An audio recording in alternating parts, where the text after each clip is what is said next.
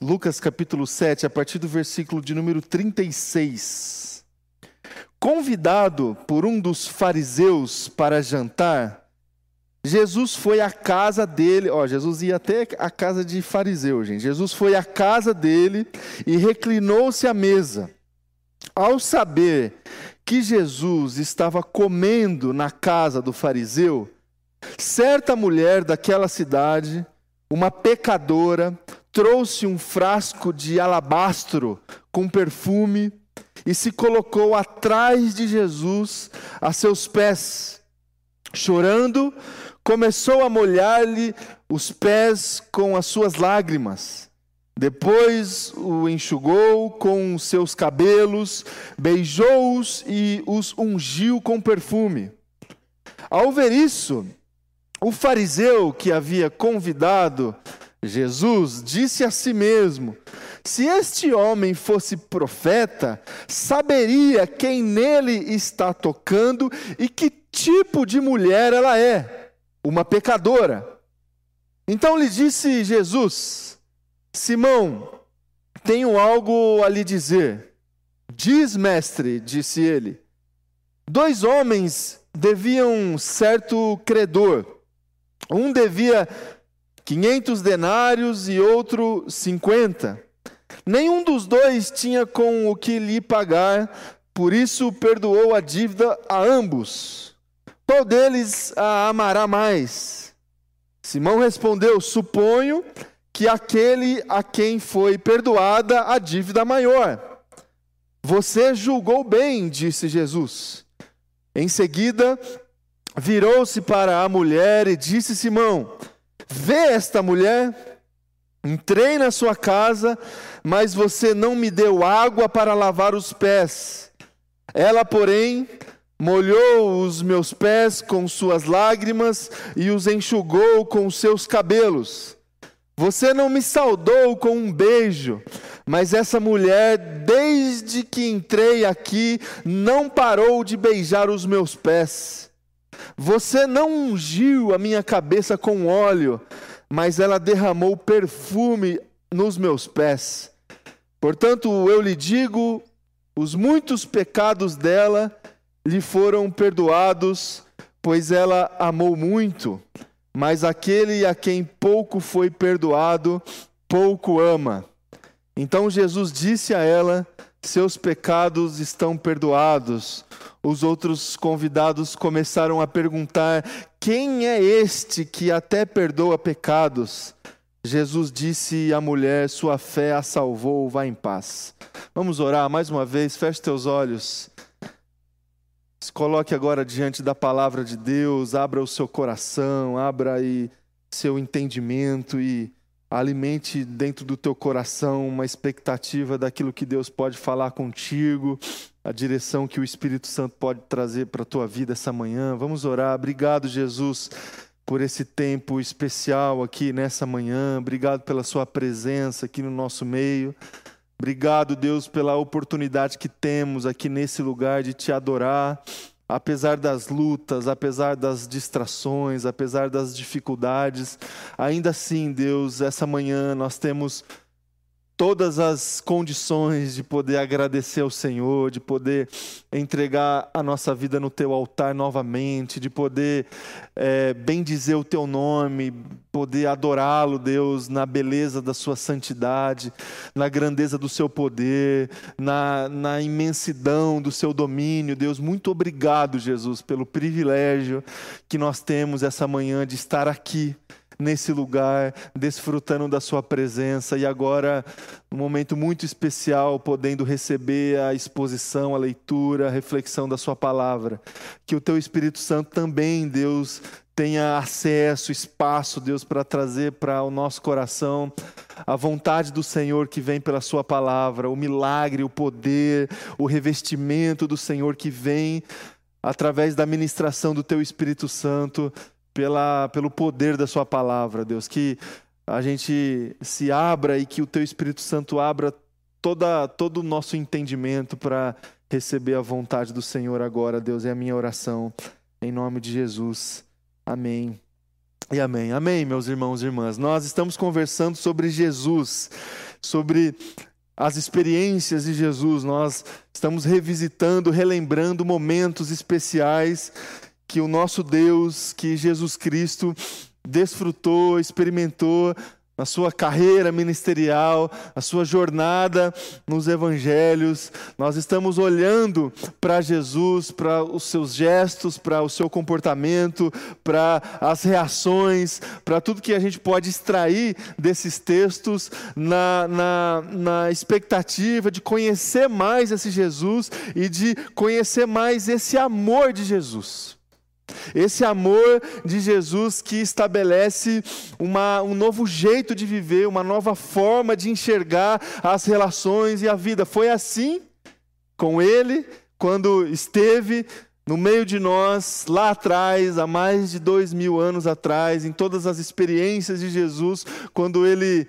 Muito obrigado, Isa. Quando Ele pôde é, expressar, é, acolher, e amar as pessoas. Quando fez isso, ele trouxe para as pessoas da época dele, que participavam ali do contexto dele, essa nova ordem, esse novo, esse novo jeito de obedecer a Deus, de se submeter à vontade de Deus e à lei do Senhor. Jesus, ele, é, quando conseguiu e quando esteve no meio de nós lá atrás e quando expressou e compartilhou esse amor, ele realmente revolucionou a maneira como as pessoas estavam administrando a sua fé, a sua relação com Deus. Jesus veio e trouxe esse, essa nova perspectiva da nova aliança, de um amor completamente diferente, de um amor completamente acolhedor, de um amor completamente misericordioso. Faces essas que os religiosos da época de Jesus não estavam, não estavam entendendo, eles não compreendiam essa maneira de Jesus. E nós lemos aqui um outro texto, e um texto espetacular de Jesus, quando aceita o convite de um fariseu, e olha só, Jesus ele aceitava convites diversos né? Convites diversos. No domingo passado a gente leu que Jesus estava na casa do Levi. Hoje Jesus está na casa do fariseu. É, para estar com eles ali. E eu imagino que Jesus sabia um pouco do objetivo dos fariseus quando convidavam ele para estar junto deles.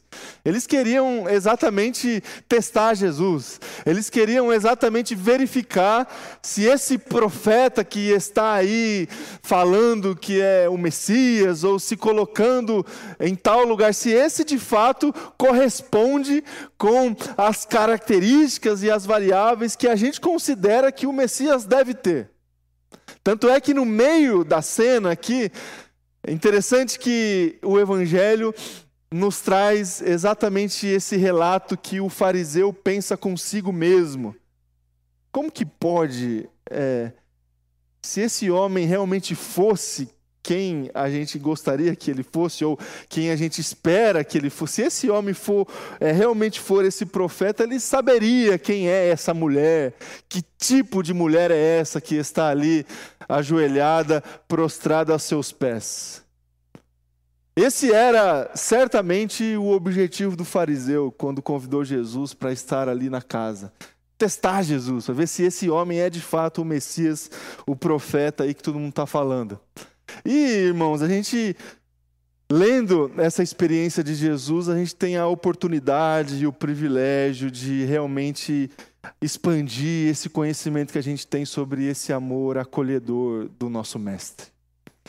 Esse amor misericordioso do nosso Mestre, que acolhe as pessoas de uma maneira completamente sem preconceito, sem distinção, sem barreiras, dessas que a sociedade coloca, que a gente coloca. É, a gente não pode esconder, meu, meu querido e minha querida, que a gente vive a nossa vida, nós, cada um de nós, a gente possui dentro do nosso coração muitas barreiras que, que se transformam é, em gestos preconceituosos, Muitas vezes. Muitas vezes. Por mais que a gente lute, e a gente obviamente tem que lutar sempre contra qualquer tipo de preconceito, mas faz parte da nossa natureza caída, pecadora, é, distinguir as pessoas, classificar as pessoas, classificar as pessoas pela aparência, e a gente faz isso naturalmente. A gente olha para uma pessoa, a gente já analisa ali a roupa da pessoa, né?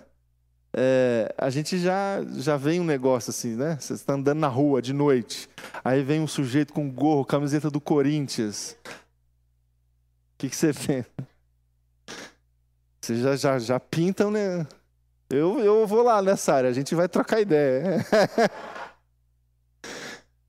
é, pela roupa que as pessoas estão vestindo, a gente já a gente vai num shopping, a gente vê uma pessoa bem vestida, com a bolsa ali de marca e tal, a gente já classifica a pessoa pela aparência, pela roupa. É, e tantas outras variáveis que a gente considera para classificar as pessoas, pela fo a forma como a pessoa fala, a personalidade, o temperamento, pessoa mais é, incisiva, pessoa mais extrovertida, pessoa mais introvertido. A gente vai classificando as pessoas a partir daquilo que a gente consegue ver, né? E aí a gente vai construindo os nossos preconceitos.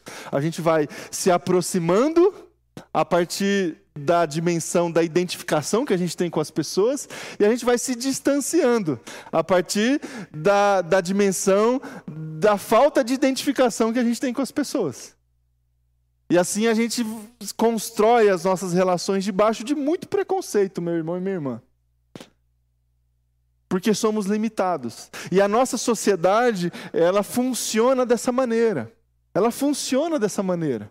Essa sociedade da aparência, essa sociedade onde o que vale é o que as pessoas estão mostrando umas às outras pelas redes sociais, pela, pelas tantas plataformas que a gente convive por aí.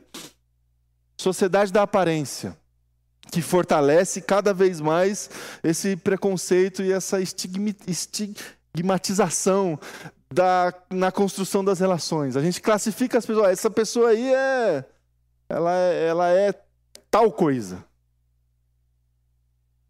A gente fecha o diagnóstico a partir do nosso preconceito.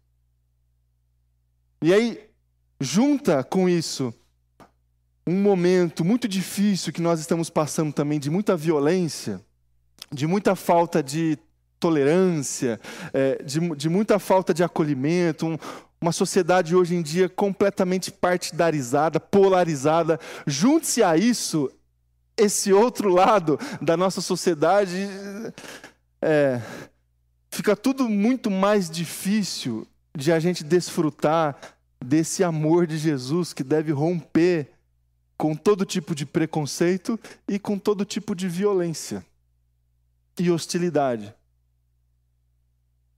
Que estão presentes de uma maneira muito sensível, muito forte nas nossas vidas no dia de hoje. Todas as semanas, meus irmãos e minhas irmãs, a gente recebe notícia de alguma coisa que aconteceu que tem a ver com alguma interpretação preconceituosa que aconteceu e que gerou uma desgraça. E que causou uma desgraça. Uma morte, um assassinato, alguma coisa. Porque nós estamos funcionando não somente agora, mas desde sempre, o ser humano ele rotula o outro e classifica o outro a partir de muito preconceito. Quando o fariseu, quando a gente lê que o fariseu pensou consigo mesmo, se esse homem fosse profeta mesmo, ele saberia quem está ali diante dele tipo de mulher é essa que está ali a seus pés? Olha só, quem era essa mulher? Qual é o local onde ela estava? Um local hum, de muita violência, de muito preconceito, de muita hostilidade. Quem é esta mulher aí? sei se você já se sentiu assim, meu irmão e minha irmã, num lugar onde as pessoas estão ou estavam, é, onde as pessoas olharam para você, rotularam você, classificaram você e essa classificação te colocou num lugar é, hostil. Não sei se você já teve essa experiência, sabe? Você está na casa de alguém, é, num lugar, numa comunidade, num, numa festa, num, em algum lugar social e onde você se sentiu uma pessoa de fora. Pô, essa aqui não é o meu lugar. Aqui é, não fui acolhido aqui. Ninguém chegou aqui para conversar comigo, para me abraçar, para saber quem eu sou. As pessoas só me classificaram quando me olharam. Olharam a minha roupa, olharam a minha família, olharam tantas outras variáveis aqui é, e me classificaram. Deve ser um, uma experiência, e com certeza uma experiência muito dura, é, para quem desfruta de algo parecido. De estar num, num lugar e ser objeto de preconceito de, de outras pessoas de constrangimento, de vergonha. Se você nunca passou por isso, tente imaginar e se colocar no lugar de pessoas que passam por isso o tempo todo. Passam por isso o tempo todo. Que vivem suas vidas, todos os seus dias, estando em lugares hostis o tempo todo. Se você nunca teve uma experiência como essa, meu irmão e minha irmã, tente se colocar no lugar dessa mulher aqui, que esteve aos pés de Jesus, sofrendo todo tipo de hostilidade e de preconceito. E tente se colocar também em tantos outros lugares, de tantas outras pessoas da nossa sociedade de hoje que sofrem, sofrem esse tipo de violência todos os dias. Quem sabe um de nós, ou quem sabe muitas outras pessoas que, que não estão aqui, pessoas que são taxadas o tempo todo aí, como pessoas pecadoras, sabe? Como se todo mundo não fosse. Mas parece que tem gente que é mais taxado como pecador, como pecadora, porque parece que existem pecados assim maiores do que os outros, não parece? Parece que existe uma classificação de pecado grave. E a pessoa sofre tantos pontos aí na carteira espiritual, pecado gravíssimo. Aí é um negócio absurdo, pecado ali, parece que existe essa classificação. E as pessoas que aparentemente cometem esses pecados gravíssimos estão aí na margem da sociedade, sobretudo no contexto religioso. Quando a igreja exatamente Expele essas pessoas que estão cometendo esses pecados gravíssimos. Pessoas que possuem uma condição econômica inferior do que a nossa e do, do que os nossos, sabe? Que sofrem preconceito o tempo todo. E às vezes a gente não percebe, porque nós não estamos no lugar dessa pessoa.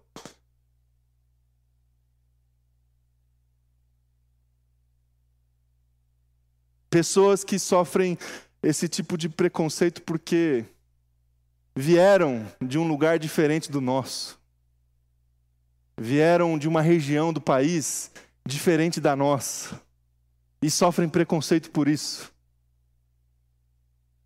Pessoas que vieram aí, e nós estamos aqui em São Paulo, a gente acha que a gente está no centro do mundo, né? Como se São Paulo fosse um negócio assim. E aqui em São Paulo a gente convive, a gente se relaciona com muita gente que veio de vários locais do nosso país. E pensa, essas pessoas o quanto sofrem em alguns locais aqui em São Paulo, exatamente ou simplesmente porque vieram de outros lugares, porque falam diferente, têm um outro sotaque, tem uma outra maneira de, de viver a vida. E As pessoas, como fuga e como é, uma maneira de conviver com isso, encara tudo isso como uma brincadeira, piada, e a gente ri e segue a vida dessa maneira. Pessoas que são. É, que sofrem preconceito por causa dos seus, dos seus corpos.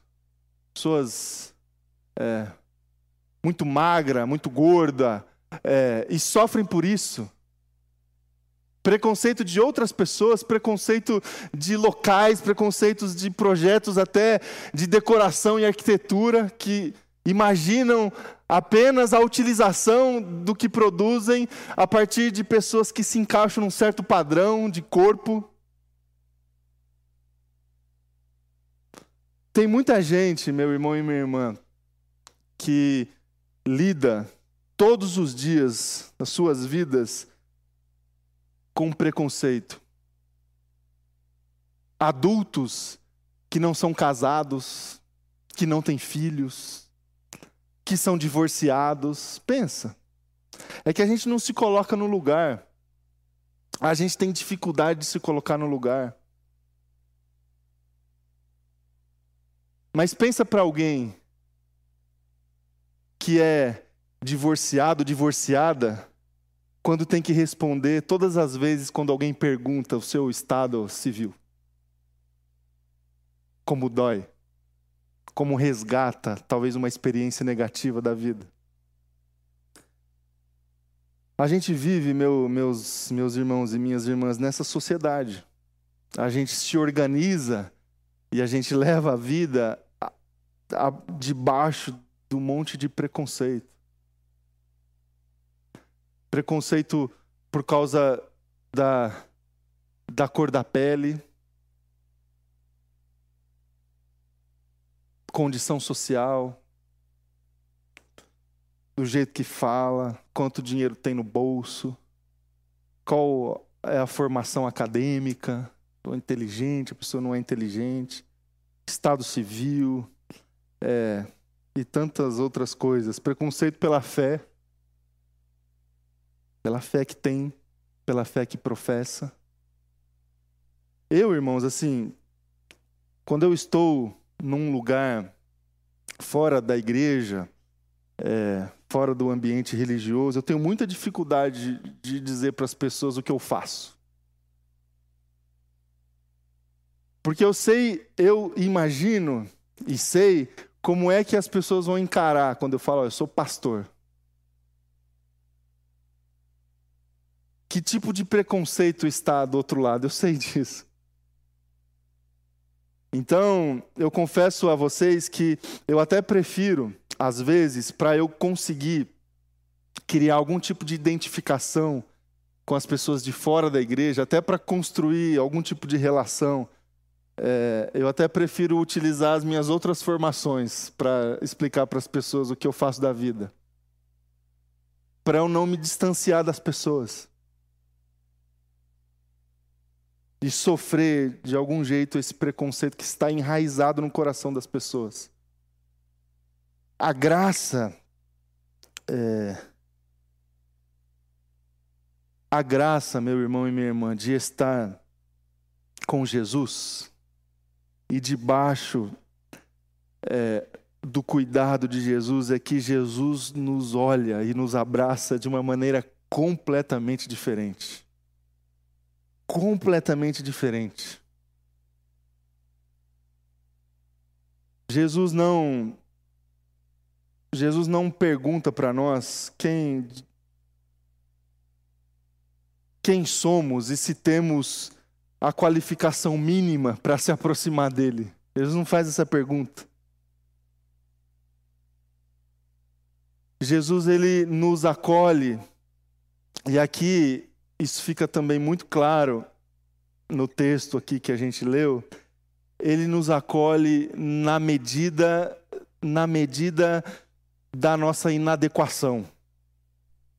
Ele nos abraça na medida da nossa solidão. Ele, ele nos ama na medida que sofremos a violência da sociedade. Ele nos perdoa na medida do tamanho aparente do nosso pecado para as pessoas. Em outras palavras, Quanto mais sofremos, quanto mais nos sentimos inadequados, quanto mais nos sentimos pecadores, quanto mais nos sentimos é, excluídos da sociedade ou de certas camadas da sociedade, Jesus nos ama e nos acolhe e nos abraça com uma misericórdia tal que se equivale a essa violência que sofremos. E aquele que não desfruta dessas, dessas lacunas no coração, em outras palavras, aquele que não se considera tanto inadequado assim, aquele que não se considera tanto pecador, pecador assim, aquele que não tem tanta dificuldade assim de se relacionar em sociedade, que consegue conviver com preconceitos, aqueles que saem, aqueles que chegam, não conseguem desfrutar plenamente do amor que Jesus está oferecendo. Porque não se abre para isso.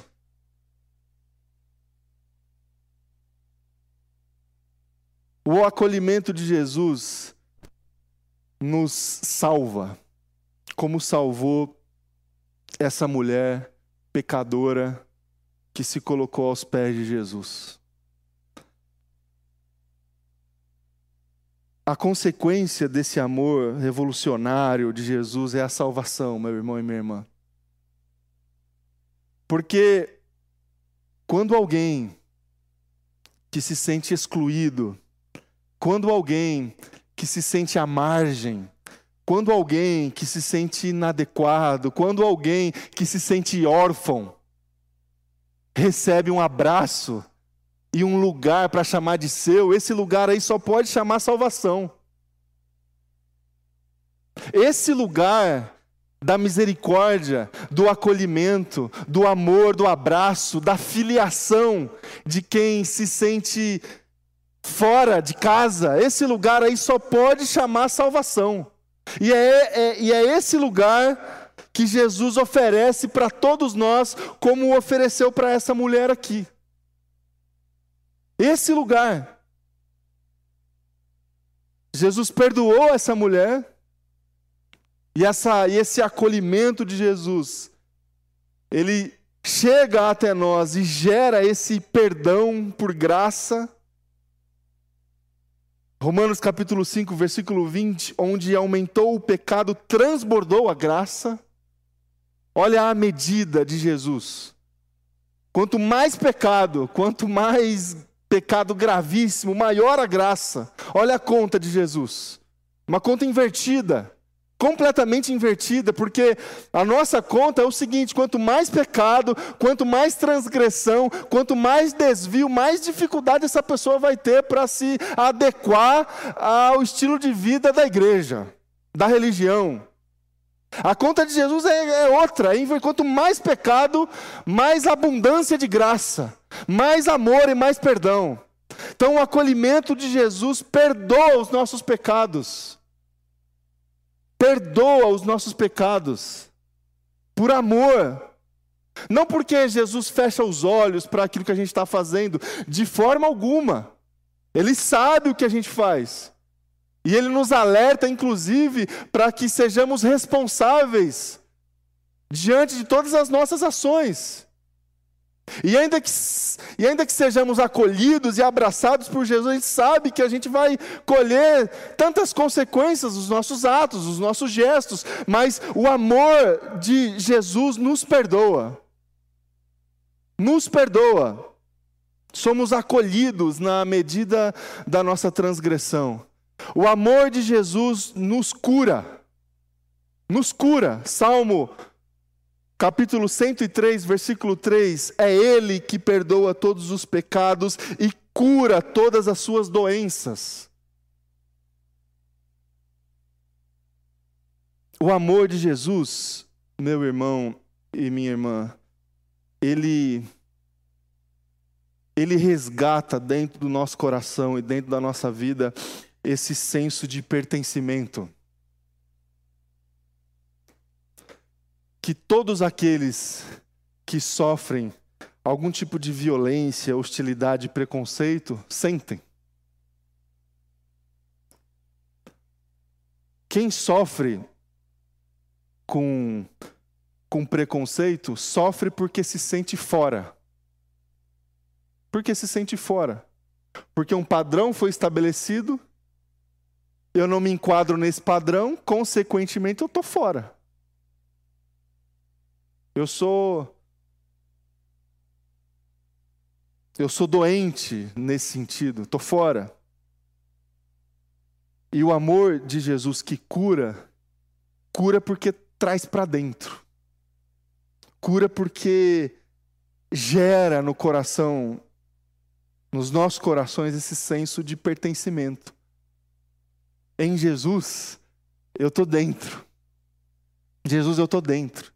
Então, quando a gente fala assim, quando a gente canta, quando a gente afirma que Jesus é o nosso Pai, que em Cristo nós temos uma família, que em Cristo nós estamos num corpo que se move a partir da missão de Jesus. Tudo isso não é para tentar ilustrar uma realidade funcional da igreja. Não, é para tentar ilustrar justamente essa conexão de filiação que acontece na nossa vida quando Jesus nos acolhe. Quando Ele nos acolhe, quando a gente abre o nosso coração para esse acolhimento, Ele de fato é o nosso Pai. E nos colocamos com tudo aquilo que somos como filhos desse Deus. E porque somos filhos e Ele é o nosso Pai, nós temos uma família. E porque temos uma família, nós temos um lugar, um lugar acolhedor para estar.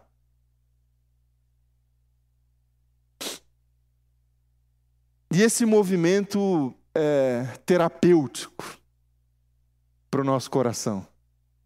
Ele cura o nosso coração. Na medida que nós nos sentimos é, nesse lugar do amor de Jesus. O amor de Jesus nos liberta também. Evangelho de João, capítulo 8, versículo 36. Portanto, se o Filho vos libertar, vocês de fato serão livres.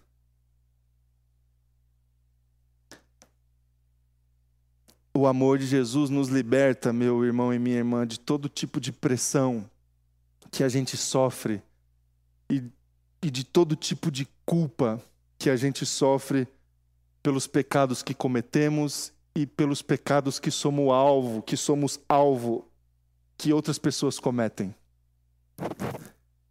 O amor de Jesus nos liberta dessas amarras, dessas mazelas, desses transtornos que sofremos quando estamos distantes desse lugar do acolhimento de Jesus. O amor de Jesus é, liberta o pecador do, do pecado que comete. O amor de Jesus liberta aquele que sofre preconceito dos pecados que os outros cometem. E em Jesus somos livres. Somos livres para viver a nossa vida plenamente na presença dEle, desfrutando da satisfação da Sua vontade o tempo todo. Em Jesus nós somos acolhidos na medida das, das correntes que nos prendem. Jesus quebra todas essas correntes. E o amor de Jesus nos restaura e nos traz a, a salvação. 2 Coríntios capítulo 5, versículo 17. Se alguém está em Cristo, é nova criatura. As coisas antigas já passaram, eis que tudo se fez novo tudo se fez novo. Por isso que eu digo e repito: esse lugar aqui do abraço de Jesus, esse lugar de Jesus, a mulher lavando seus pés, ungindo é, Jesus com esse perfume, esse lugar é salvação. É salvação. tudo se faz novo nesse lugar do acolhimento de Jesus. Saímos desse lugar nova criatura, nova criatura, restaurados, restaurados pelo amor de Jesus. O amor de Jesus, ele nos acolhe exatamente na medida da, da desgraça que estamos inseridos, no caminho de morte onde estávamos. O acolhimento de Jesus nos resgata desse caminho, nos restaura e nos oferece uma nova vida, onde tudo se faz novo. Eu não sei, meus queridos, meus irmãos e irmãs estão aqui, estão em casa. Eu não sei se você se sente dessa maneira. Eu não sei se você se você está localizado aí na sua vida, na sua caminhada, em lugares assim hostis, sofrendo pelos pecados que comete, sofrendo pelos pecados que outros cometem, sofrendo preconceito, é, sendo colocado à margem da sociedade ou de grupos sociais aí, eu não sei.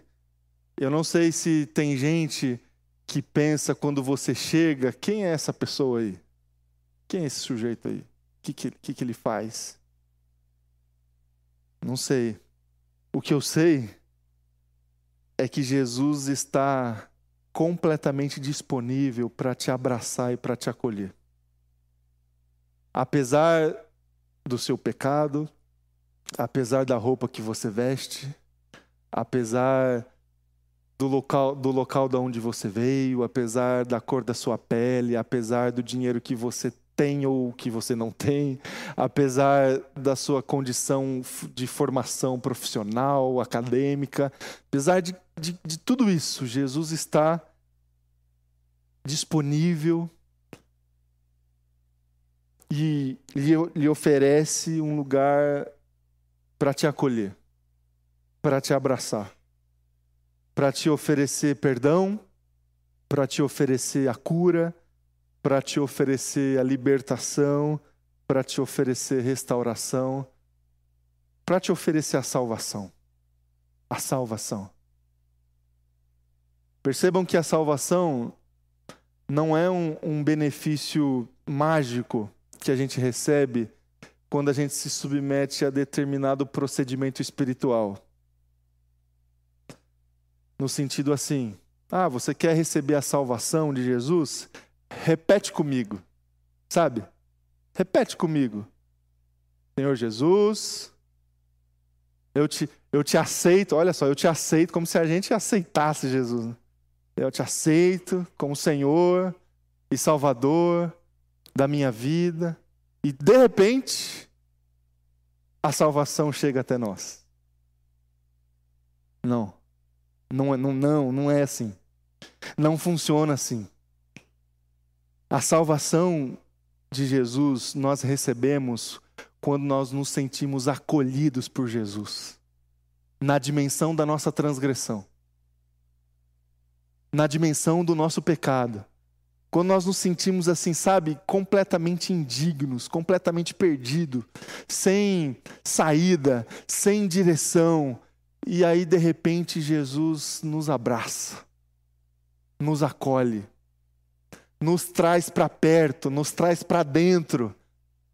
Isso é salvação. Você nem precisa repetir as palavras mágicas. Só aceita o abraço de Jesus. Só aceita esse amor de Jesus.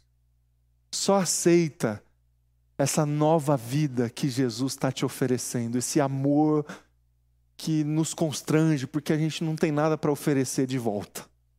Por isso que constrange tem nada para oferecer de volta. Quando isso acontece, a salvação chegou até nós. E essa nova vida chegou na nossa vida. Se você se sente assim, essa manhã é uma manhã especial que você pode aproveitar para se jogar aos braços de Jesus Vamos orar, vou convidar você a se colocar em pé.